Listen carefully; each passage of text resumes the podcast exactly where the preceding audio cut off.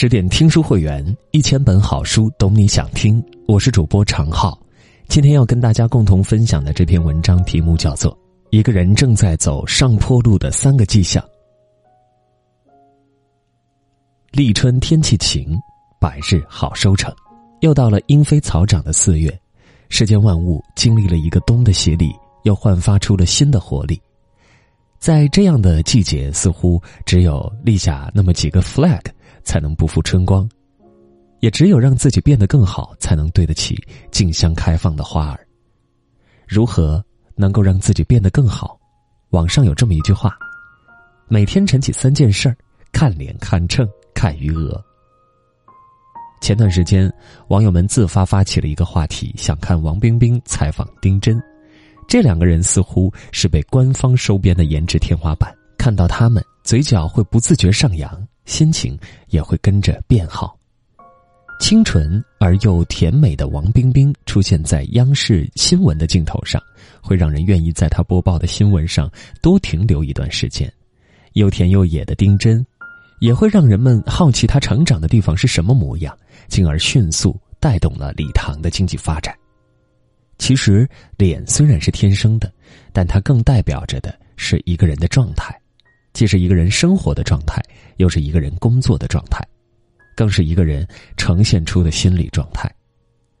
王冰冰能够完美的出现在镜头前，需要保持身材，需要保持肌肤状态，也需要对着镜头不断调整自己的发型、表情和语速，而这种调整是他对职业的尊重，对自己的尊重，更是对观众的尊重。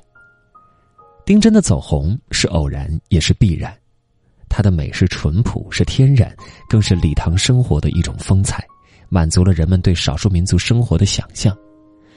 知乎上有个帖子问：“这是个看脸的世界吗？”大部分的回答是：“对，这是一个颜值至上的世界。”出门前喜欢花几个小时来收拾自己的人，内心一定对生活充满热情。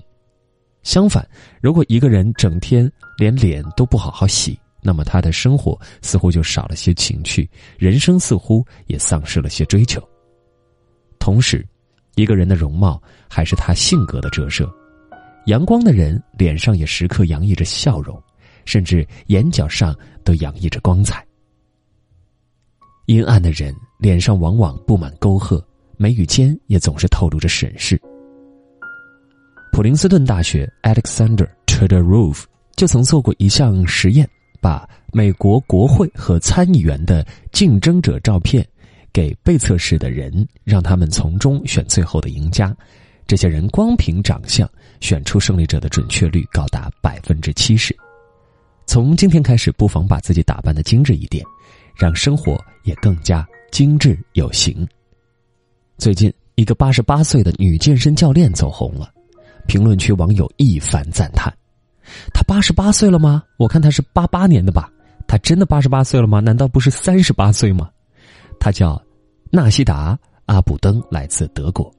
他说：“年龄对他而言只是一个数字，并没有什么实际意义。”五十多岁的时候，纳西达也和普通步入中年的女子一样，因为体重开始了膝关节疼痛等问题。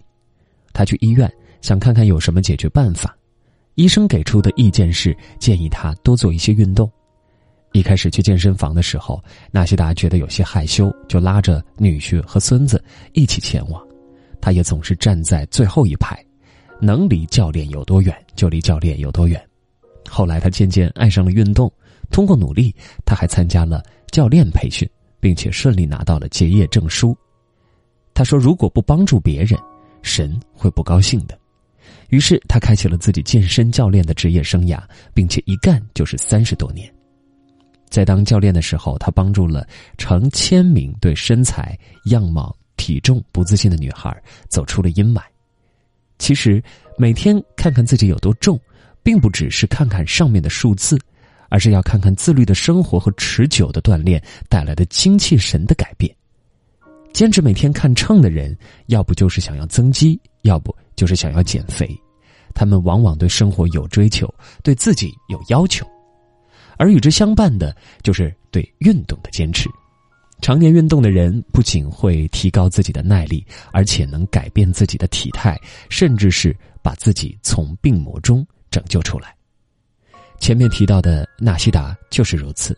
虽然子女不在身边，丈夫早已仙逝，自己也曾罹患癌症，但是通过运动，他找到了属于自己的一番天地，和很多学员成为了朋友，也让他有勇气走上手术台，克服病魔。前年十月，朋友小 G 离职考研，做这个决定他也是酝酿已久，但是真正离职的那一刻，他却开始焦虑了。伴随焦虑而来的是失眠、长痘，甚至一个月来了两次大姨妈。因为身体实在不适，他不得已放弃了最初的打算。后来他回忆起那段时光，说那都是没钱引起的恐慌。那段时间，她和男朋友在上海做沪漂。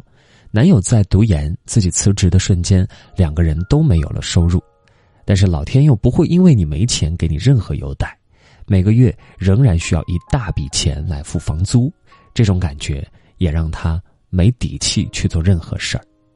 不久之后，男友毕业，入职大厂，薪水也翻了十几倍，小 G 也没那么焦虑，又开始踏上追寻自己梦想的旅途。钱不能代替一个人的梦想。但是钱却是一个人实现梦想的助力器。很多年前，一个名叫姚正的快乐男生说过：“赚钱养梦，音乐不死。有了钱，才有了追梦的资格。”曾看到一个网友提问：“女人为什么要努力挣钱？”有一个回答特别好：“因为钱多了，力气少了，心态就平和了，也就不用把时间浪费在货比三家上，而是有更多的时间用来提升自己。”就再也不用担心爱上一个有钱人时被质疑只是图他的钱，就可以在意外和风险来临时多一层保障。余额让我们多了一份底气，也多了一种选择。亚裔女演员刘玉玲从工作开始就很努力去存钱，并把他们称为 “fuck you” 基金。当有什么意外发生，有人胁迫你或者被意外辞退时，你可以像这样说：“fuck you。”其实，不管到了什么年纪，银行卡上的余额都是一个人说不的勇气。一个人的脸，是他的第一张名片，上面写着这个人的精气神；一个人的身材，是他的第二张名片，上面写着这个人的韧劲儿和前景；一个人银行卡里的余额，则是他的第三张名片，上面写着这个人的底气——说不的底气，逐梦的底气，做自己的底气。如果脸不够美，秤不够低，余额不够高，那么，请继续努力。更多美文，请继续关注十点读书，也欢迎把我们推荐给你的朋友和家人，一起在阅读里成为更好的自己。